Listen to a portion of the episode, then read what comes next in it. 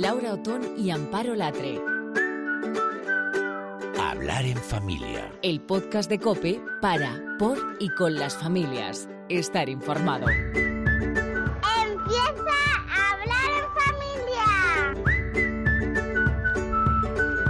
Hola, hola, hola, hola. Oye, no me dirás que no te gusta contar historias o que te las cuenten. Yo, la verdad que a lo mejor es por esto de la formación profesional, soy más de contarlas, pero también te tengo que reconocer que disfruto muchísimo escuchando una historia de esas que llegan al alma. Hola, Amparo, ¿qué tal? ¿Tú qué, eres? ¿Qué tal? Pues a mí me gusta leer historias para mí, pero si tengo que escoger, mm, mi momento favorito del día es ese en el que me apretujo con mi pequeña en la cama y le leo historias. Mm, que todavía se dejan. Todavía se deja a los mayores ya no, pero con la peque desde luego es un momento en el que yo cargo pilas. Yo les invito y les digo, ¿por qué no venís a la cama y me leéis vosotras? Ah, en un momento adolescente, mamá, estás fatal, déjalo, tal. Bueno, es un momento que no hay que perderse desde luego, pero en este hablar en familia eh, vamos a hablar un poco de todo eso, ¿no? De historias, de cuentos, también de paternidad, porque vuelve otra entrega de Cuéntame un cuento, que además estamos súper contentas por muchas cosas, por el cuento elegido esta vez y por el narrador de lujo que, que tenemos. Así que vamos a empezar primero, si os parece, por el narrador. Su nombre es David Gistau, es periodista, escritor, colaborador de Herrera en Cope y padre de familia entregado a la causa. En esta ocasión le hemos pedido que sea nuestro narrador para un cuento muy especial. Es más, es mucho más que un cuento. El viaje cósmico de Saturnino de Raúl Bermejo e ilustrado por Nacho V. llamando a la Tierra. llamando a la Tierra. Tras una nube de polvo interestelar y a 35 millones de años luz, la nave Pi 9 encontró vida en otro planeta. Un piececito estaba a punto de tocar la superficie, algo confuso e indeciso, pero con muchas ganas de saber qué se iba a encontrar. Saturnino había huido de su planeta en busca de algo, pero no tenía muy claro qué era lo que estaba buscando. Solo sabía que quería encontrar cosas que le ayudaran a estar feliz. Saturnino emprendió su viaje muy emocionado y pronto comenzaron las aventuras en el nuevo planeta. Pero ¿cómo se llama nuevo planeta? ¿Es un planeta sin nombre?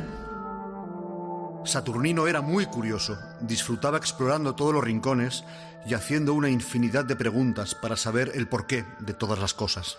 Pero en su planeta a nadie le gustaban las preguntas. Estaba tan contento que iba cantando una canción, pero algo llamó su atención. ¿Qué son estas manchas de colores? ¿De dónde vienen? A cada paso que daba, Saturnino iba encontrando más y más manchas. Eran de todos los colores, rojas, amarillas, rosas, verdes, azules. Pero bueno, ¿qué es todo esto tan sucio? He seguido las manchas que he ido encontrando a lo largo del camino y he llegado hasta vosotros. ¿Por qué dibujáis así? Os estáis manchando mucho, dijo Saturnino un poco gruñón. No nos importa mancharnos. Ay, y ahora es cuando entro yo y me llevo el cuento. Porque el cuento dura aproximadamente, Amparo, ¿verdad? unos seis minutos. Siempre hacemos la misma jugada. Ya lo sé, ya lo sé, que me siento fatal y sobre todo porque ahora lo vais a entender porque me siento tan mal. Las realizaciones del gran Juan Antonio Machado lo ha dejado, la verdad, que muy chulo, pero queremos que te lo descargues íntegramente, que lo puedas escuchar con los niños tranquilamente en casa, en el coche, en el cole, donde quieras y lo disfrutes, pues eso, cerca de, cerca de ellos. lo puedes encontrar en, en la página, en cope.es, claro.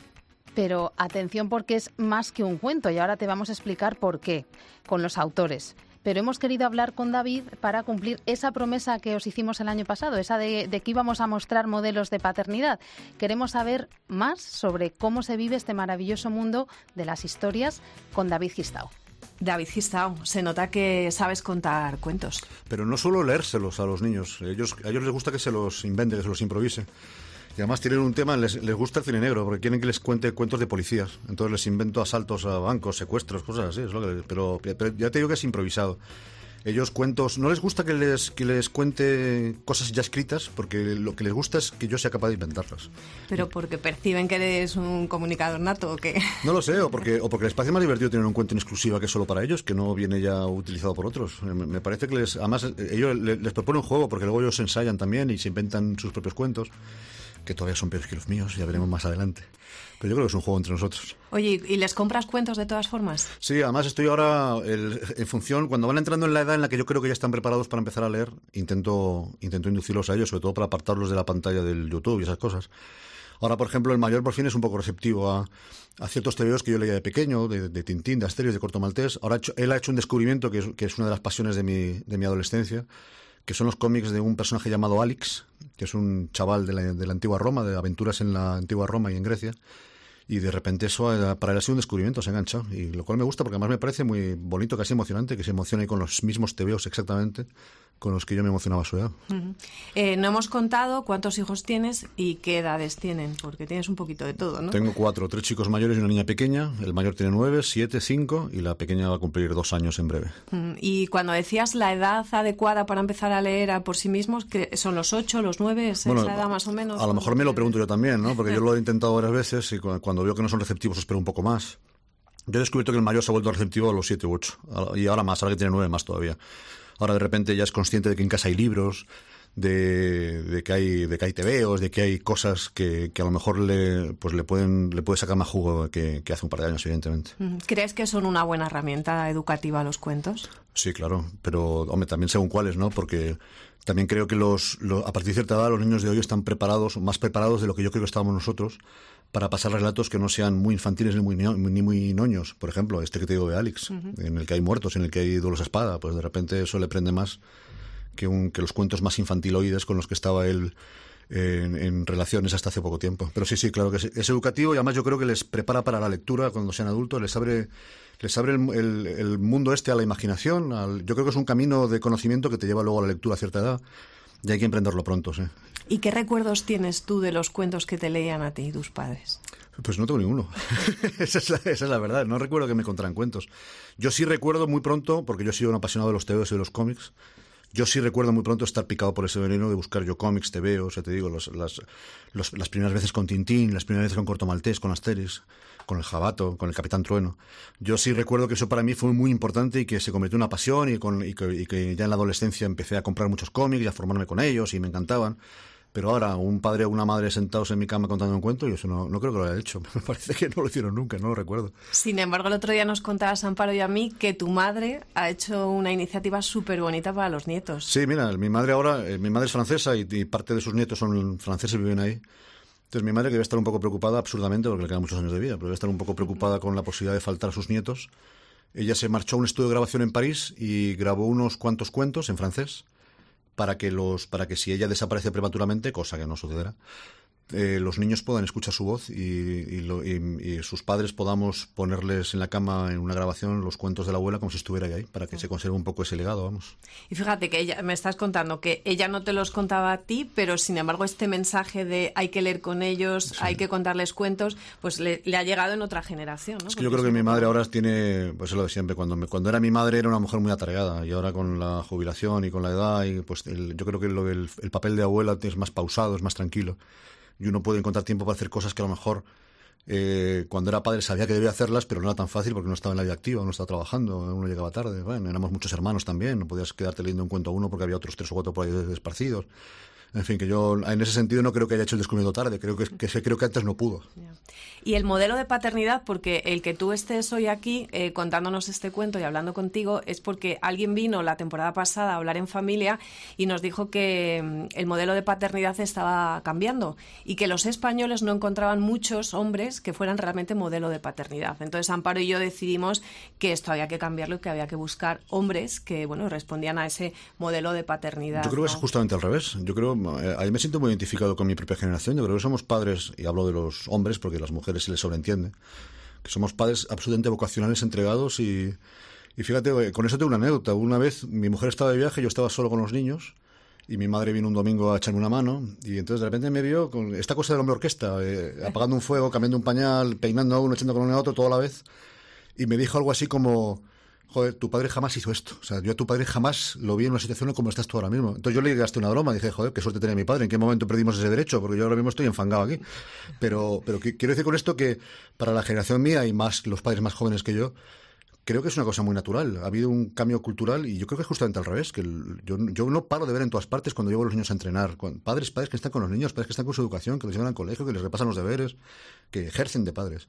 Y es verdad que como hijo yo eso no lo sentí. La generación de mi padre, la que, las que eran, los hombres que eran padres en los años 70, les traían el niño peinado para que le dieran un beso y el resto, y el resto del tiempo lo pasaban fuera de casa. Mm. Eso es verdad. ¿Y lo vives con alegría, encantado, con tantos niños? sí, yo he, tenido, yo he tenido suerte con eso porque yo he sido padre de una edad relativamente madura, con lo cual no me ha quedado la sensación de una juventud eh, eh, interrumpida por culpa de la paternidad, que es un gran esfuerzo, es un comedero de tiempo. Lo que yo más hecho de menos como padre es tener un poco más de tiempo para mí, para mis cosas, ¿no? Porque, es verdad que pierdes la disponibilidad y, estás completamente superado por eso. Pero sí, sí, luego feliz. Yo, yo, soy un padre tardío, maduro, vocacional y, que no cree que está viviendo una vida equivocada por el hecho de dedicar a los hijos. Pues David Gista, muchísimas gracias. ¿Cómo te presentamos? ¿Como colaborador de COPE? ¿Como escritor? genio de la humanidad, delantero centro del Betis. Bueno, padre, padre, padre entrenador. Padre periodista, no, periodista y escritor, padre y periodista. Muchas gracias por estar en Hablar en Familia. Gracias a vosotros. Bueno, pues en Hablar en Familia vamos a dar la bienvenida ahora a Raúl Bermejo. ¿Qué tal? Bienvenido. buenas, encantado de estar aquí. Madre mía, Raúl Bermejo, eres el responsable de todo esto, ¿eh? ¿Quién es Raúl Bermejo, Amparo? Vamos a recordarlo, ya lo hemos dicho, es el autor de El viaje cósmico de Saturnino, que es la primera entrega de esta temporada de Cuéntame un cuento. Estamos muy contentas con, con el resultado, con cómo ha quedado. Ya sabes que te hemos dejado escuchar el principio, pero si quieres escucharlo Yo le estaba viendo por... bueno, le he grabado directamente, vale, no voy a decir, para subirle a, a, las redes sociales y estaba viendo su reacción y entonces estaba como encogidito, como así, como metido para adentro, como... ¿Qué, te ha parecido lo que has escuchado? Hombre, para mí es muy especial. A ver, ¿qué, os voy a decir si es mi tercer hijo? y, la verdad que es muy, muy especial y, sobre todo muy agradecido ¿no? por el trabajo que, que hacéis en, en, equipo. ¿no? Y, y el verlo en voces, el darle vida ¿no? a, a un personaje con el que has estado trabajando durante tantísimo tiempo, pues la verdad que te emociona, al fin y al cabo te emociona y es como, pues yo qué sé, sueños cumplidos, así, me parece muy pastelito, pero es que es así. Estás contento. Bueno, vamos a recordar quién es Raúl Bermejo para los que estén escuchando y quieran mm, conocerte un poco más. Eres educador, estás al frente de un proyecto muy interesante que se llama Things for Kids y de repente publicas este libro precioso gracias a Iván, que es mucho más que un cuento y vamos a explicar por qué. ¿Por qué es más que un cuento? Bueno, Saturnino realmente, el, viaje cósmico de Saturnino mm, es mucho más que un cuento porque, bueno, hace muchos guiños, ¿no? A, diferentes aspectos que yo he echado de menos, no solo en el sistema educativo de España, sino en el sistema educativo de, muchos países, ¿no? El dar importancia al arte dentro de, una jornada escolar, ¿no? Dentro de, un año escolar el dar importancia al movimiento, al juego, ¿no? que al fin y al cabo es la forma que tienen los niños de aprender. ¿no? Digamos que es esa, ese pequeño guiño, esa pequeña reivindicación. O sea, que todo tiene así como su doble sentido. Y luego las actividades de, del final. ¿no? Porque yo siempre digo que la teoría queda muy bonita, pero la práctica, al fin y al cabo, es muy complicada, ¿no? Y no todo el mundo tiene por qué tener tanta imaginación, o no todo el mundo tiene por qué estar tan ligado, ¿no? Al, al mundo educativo, ¿no? Al mundo de la creatividad, que, que al fin y al cabo es lo que yo me siento más especialista. Entonces, bueno, yo no veíamos, tanto el ilustrador Nacho V como, como yo, no veíamos el, el, cuento únicamente al uso, sino que tendría que tener una estructura mucho más amplia, que después de leer el cuento se trabajaran ese pensamiento creativo desde distintos enfoques, ¿no? no solo el arte, sino porque para mí el pensamiento creativo es una forma de vida. Y lo enfocas eh, de esa manera, es decir, proponiendo a los padres actividades, aparte de leer el cuento que vamos a escuchar y que pueden escuchar en, en la voz de David Gistau, eh, pues actividades que, que, forman parte además del desarrollo del niño, pero que a lo mejor hasta ahora, eh, hasta que no ha llegado gente mm, como tú, no se había tenido en cuenta en, esos, en los sistemas educativos. Y de hecho, en muchos colegios todavía hoy por hoy no se trabaja este aspecto. Sí, porque yo creo que mucha gente todavía piensa que el, el hecho de jugar o el de hacer determinadas actividades los niños no están aprendiendo o que el maestro no está trabajando.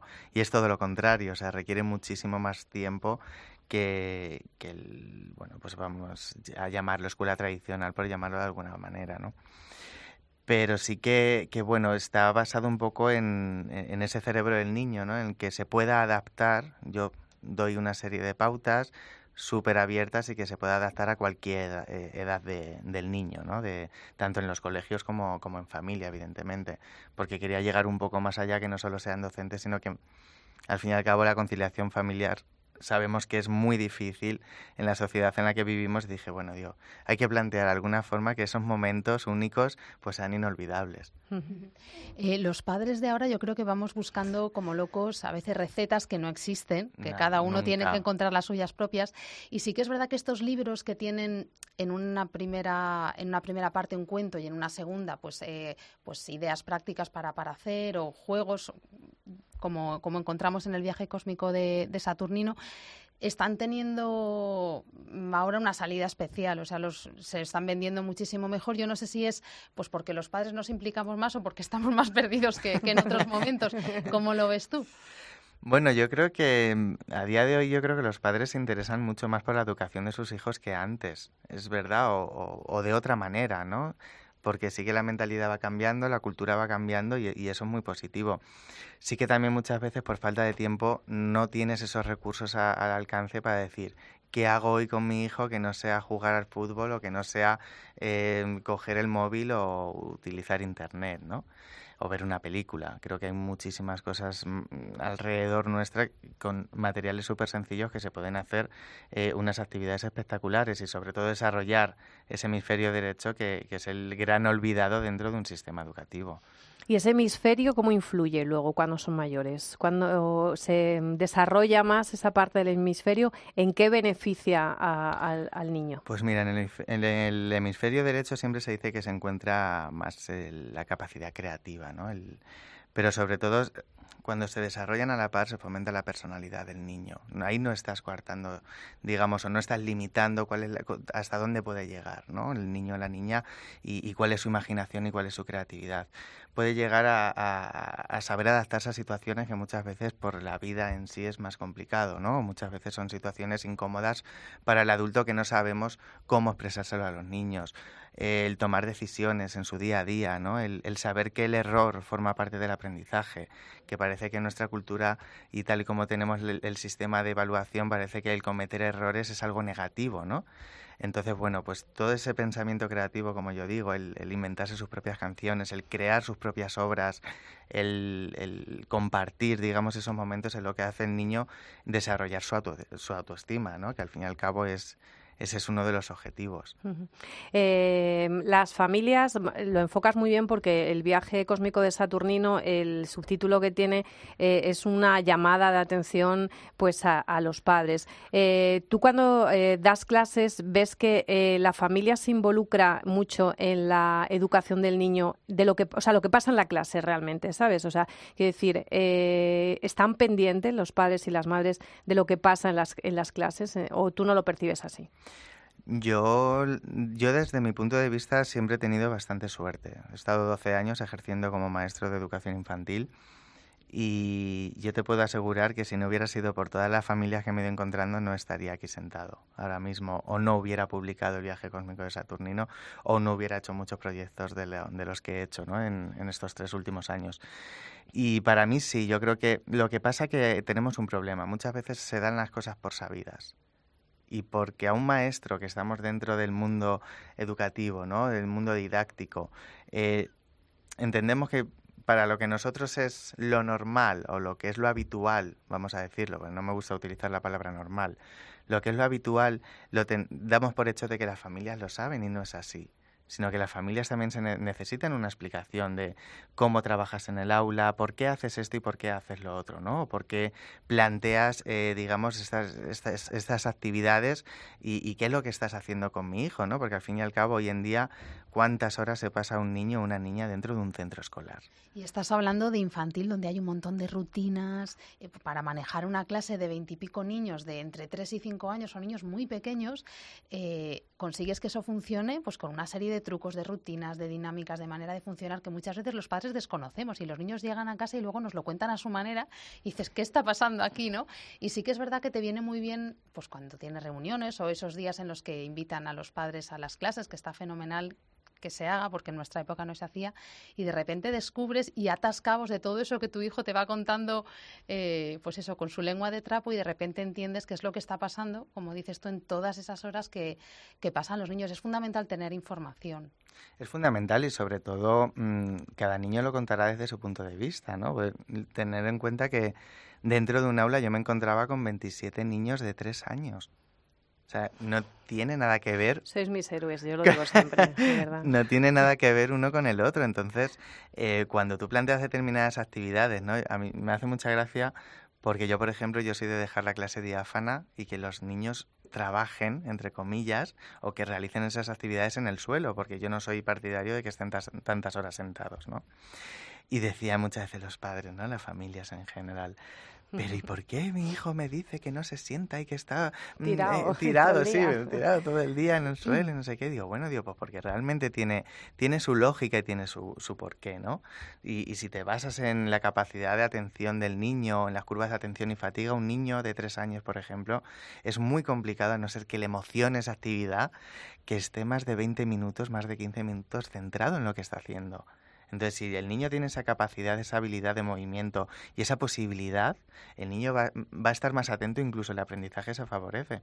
Además, eh, es muy curioso porque hay actividades como el hacer, hacer la croqueta, no sé si lo habéis hecho de pequeño. El, ir girando en el suelo. Desarrolla el cuerpo calloso, que es lo que, no, es lo que nos une en los dos hemisferios cerebrales, ¿no? tanto el izquierdo como el derecho. Si, si no desarrollamos el cuerpo calloso, la inteligencia se desarrolla menos. Entonces es fundamental el movimiento del niño. La verdad que el otro día también, claro, lo que está ocurriendo es que como cada vez conocemos más el cerebro humano en, todas sus, eh, en todos los momentos ¿no? de, de su crecimiento y de su desarrollo, pues esto nos está aportando muchísima información. Y el otro día también escuché que relacionaban, por ejemplo, los problemas de atención eh, al haber gateado más o menos durante en esa etapa del desarrollo, si el niño había gateado más o había gateado menos, estaba relacionado, decían, con el tema de la, de la concentración. Eh, eso también a ti te ha hecho pues ir un poquito más allá, no quedarte solamente en tu actividad de maestro, sino de formarte como neuropsicólogo, ¿no? Que es lo que, lo que estás eh, ahora. Eso es claro, es fundamental. Pero yo te pregunto eh, esta manera de trabajar tan, eh, tan especial que cuentas con lo eh, que haces con los niños, cuando pasan a ser un poco más mayores, ¿eso cómo se reconduce? Porque claro, pasan de una escuela infantil en la que están en esta dinámica a, otras actividades. Claro, no se da todavía una continuidad. Pero es que ese es el problema. Claro. Pero hay muchas escuelas, hay muchos colegios en los que se trabaja así, ¿eh? Sí, cada sí, pero no en todos, claro. Cada, cada, vez somos más los docentes, mm, por hablar en, en, plural, ¿no? Que somos los que los que estamos luchando un poco por una metodología más lúdica y que se adapte más a los intereses del niño. Es cierto que todavía existe mucho cambio de, eh, cuando pasan de etapa, ¿no? De infantil a primaria. Pero es que hay una cosa que se nos olvida. Y yo siempre digo que cuando pasan de el segundo, el último nivel, ¿no? El último año de infantil a primero de primaria han pasado dos meses. Ya, sí que es verdad. Yo por lo menos en mi calendario, mm. julio y agosto, no contamos con que son un año más mayores. Y eso es, eso es algo que siempre se ha dicho. Pero es que siguen siendo esos, esos mismos niños de, de cinco añitos que, que seguían en infantil. Y es algo que se nos olvida. Yo siempre digo que no vengo diciendo nada nuevo. O sea, un niño necesita pisar charcos, un niño necesita subirse a un árbol y un niño necesita caerse para volver a levantarse. Y es que eso es así y ese es el aprendizaje. Bueno, pues Raúl, la verdad que hay mucho trabajo por delante. Nosotros aquí siempre intentamos acercarnos a las herramientas que más nos pueden ayudar como familia y, como padres. ¿Hasta dónde te va a llevar Saturnino? Pues hasta donde... y su viaje cósmico. pues ojalá y, me, y, llegue a muchos sitios, ¿no? Esa es la, la idea, pero bueno, cuando vas pensando y cuando vas creando en, en, un producto qué es lo que puede pasar, pues nunca lo harías, ¿no? Porque no sabes el resultado. Yo estoy muy contento, creo que cada vez hay más gente saturnina, por lo que me llega en redes sociales, y, y, sobre todo no me esperaba que se hicieran tanto eco, porque al fin y al cabo no es un libro divulgativo, no es una novela, no es, sino que es un cuento infantil que, estoy encantado con la aceptación de, la gente, del público y, bueno, y espero que siga así, ¿no? Que se llenen las aulas y las casas de gente saturnina. Hoy un podcast y todo, ¿eh? ¿Has visto? Un podcast, una maravilla. Eh, además estamos súper contentos de, que nos hayas cedido la posibilidad de hacerlo y bueno, pues que tienes aquí también tu, tu casa para venir a hablar en familia de educación que a Amparo y a mí nos preocupa y nos ocupa mucho, así que muchas gracias. Y contar historias mucho más. Bueno, y a, Nacho V hay que decirle que tiene que venir también porque nosotros siempre decimos que en un libro de estos las ilustraciones muchas veces es un apoyo fundamental, muchas veces no, la mayoría de las veces es un apoyo fundamental a vuestros textos, ¿verdad? En el caso de ser un álbum ilustrado, bueno, no solamente un álbum ilustrado, yo siempre digo que Nacho V es el coautor a partes iguales, incluso él muchísimo más trabajo porque al fin y al cabo la elaboración y la ilustración que ha hecho con cada página es maravillosa y, y bueno, ya llevamos muchos años trabajando juntos, has sabido, ya me conoce de sobra, has sabido captar eh, perfectamente el mensaje que quería, ¿no? Y la creación realmente de todo es suyo, el diseño es suyo y es una maravilla. Pues muchas gracias a los dos. Gracias, queda pendiente esa conversación con Nacho. Gracias a vosotras, un placer.